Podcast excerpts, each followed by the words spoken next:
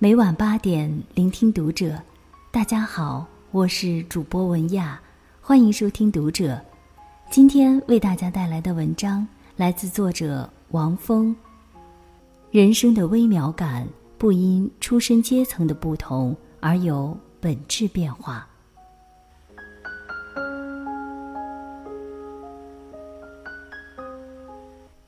强烈的阶级意识是英国人奉献给人类社会的文化特产。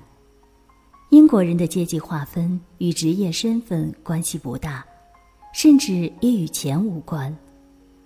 判断一个英国人社会阶层的方式微妙而怪异：你说话的口音所用的词汇，你如何装饰排列花园里的植物。星期天到了，你是自己洗车还是开到洗车铺里？你吃什么不重要，重要的是你吃喝的地点、时间、方式以及和谁一起吃。喝茶加糖，哪怕只加一匙，都暴露了你所属阶层不高级。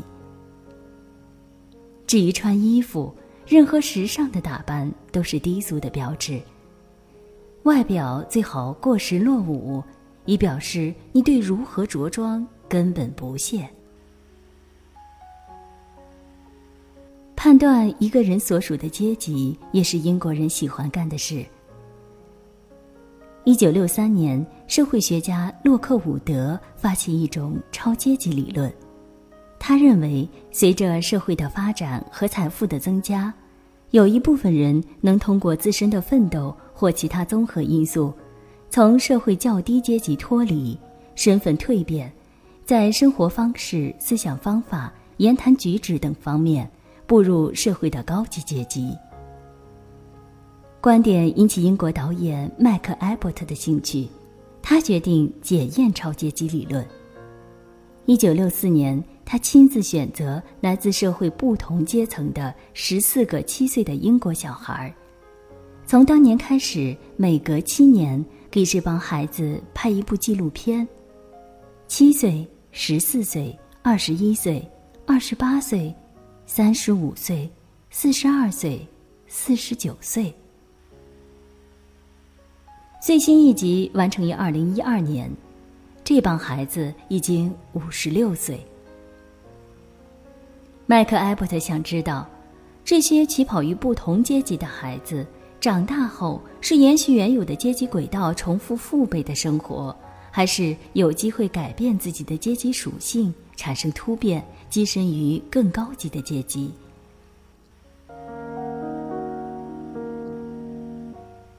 约翰是上流社会的孩子，七岁时他已经开始阅读、观察家报，端坐在沙发上畅谈自己的未来。安德鲁读的是《金融时报》，会用拉丁文唱歌，理想是读剑桥三一学院，毕业后做律师。而对平民出身的托尼来说，能做个赛马骑手就已经美梦成真了。十四人中唯一的非白人孩子西蒙，是印度移民的后代，没有能力规划自己的未来。你问他怎么看待有钱人，他回答：没想过。也许他的生活中从没有出现过有钱人。麦克埃伯特将镜头对准这些孩子，有的父辈是精英，就读高级寄读学校；有的在来自老工业重镇利物浦；三个女孩出身东伦敦的贫民区；还有的来自儿童之家，在没有父母的情况下长大；另一个来自农村山区。孩子们面对镜头，即使什么都不说。也彰显着阶级在他们身上烙刻的印记。十四岁、二十一岁、二十八岁、三十五岁，没有什么比用半天时间坐在家里的沙发上看别人的人生一闪而过更让人开心了。七岁就看《金融时报》的安德鲁，读完私立贵族学校后。果真考取了剑桥，如愿做了律师，在伦敦市郊有了自己的别墅，成了皇家法律顾问。可内尔的运气就没那么好。十四岁立志掌握政治权力，创造财富。后来牛津没考上，读个普通大学还辍学，在苏格兰西部的荒野上游荡。二十八岁时，对于人生和理想，他说：“不是我想做什么，而是能做什么。”等到四十二岁时，参与地方政治，日常生活平淡忙碌，最后对着镜头说：“我没有什么可抱怨的。”我正在慢慢习惯这一切。那个七岁时摇晃着脑袋说要做骑手的男孩，十四岁时还真去马会做学徒了，可一年后就放弃了，天分不够，对自己有点失望。不过还是得生活，又去开的士，然后结婚生子，少时的梦想渐行渐远。从小要探求月亮奥秘的小孩卢斯。后来成了一名工程师，可研究项目失败，回到大学做了教授。像大多数教师一样，为取悦学生，有时候难免表现出不自然的风趣和谦卑。童年时快乐无尽，十四岁青春期面对镜头时有羞涩不自然，二十一岁开始抽烟酗酒或嬉皮装扮蔑视社会。同时，爱情苏醒。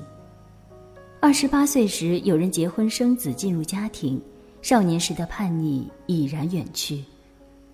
三十五岁进入事业分水岭，成就有高有低，目光不再锐利，身体开始发福，迈向中年。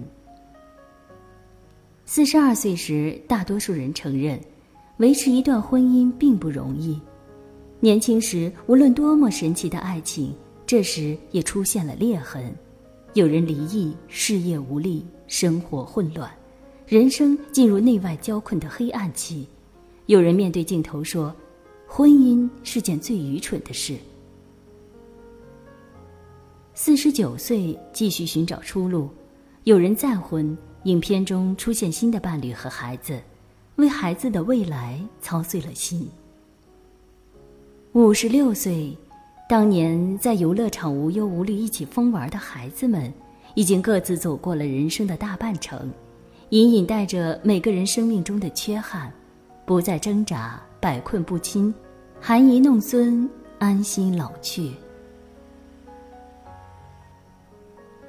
如果有观众从一九六四年开始追踪这部纪录片，等待那些可爱的孩子们长大后演绎出精彩人生。多半要失望，因为等了四十多年，他们终于等到十四个天使慢慢变成了十四个 nobody。看他们小，看他们老，看他们努力奋斗，看他们徒劳挣扎。拍完五十六岁，导演迈克·艾伯特已经七十三岁，他发现。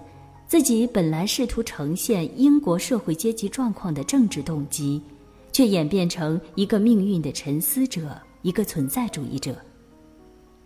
这部片子让我们看到政治，看到文化，看到因果，看到别人的命运，也看到自己。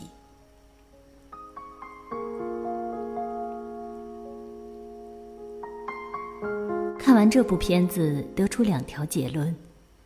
一是优良的社会资源早已按既定格局被瓜分殆尽，高阶层的孩子基本没有偏离精英传送带，安享父辈的生活；低阶层的孩子也少有成功上位，只得一路沿袭辍学、早婚、多子、失业的底层命运，陷落于阶级的混凝土。第二个结论是。即便如此，人生的微妙感也没有因其出身阶层的不同有本质变化。精英阶层看似生活更舒适，但社会对他们的要求更多，他们自身的欲望也更强，他们实现自己欲望的阻力、成本和代价也更大。一旦失败，命运更加惨烈。他们和梦想的距离，与底层阶级与梦想的距离其实是一样的，如果不是更大的话。这个距离坚如磐石，宿命般强加给任何一个阶层，无论高低，这点中外同贵。麦克埃伯特把这部影片的拍摄周期定为七年，灵感来自耶稣会的格言：“把孩子交给我，只要七年，我就能还给你一个男人。”希伯来语中基数词“七”的词根有完美的含义。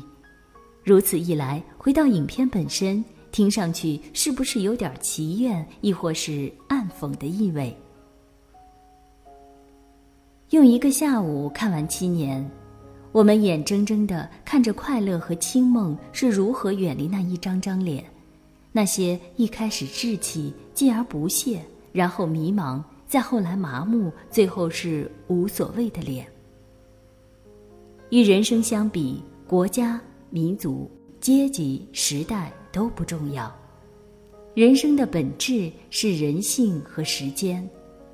这不只是万里之外十四个英国孩子的故事，也是包括你我在内身边大多数人的故事。哪里能有什么不一样？天地万物之逆旅，光阴百代之过客，浮生若梦，为欢几何？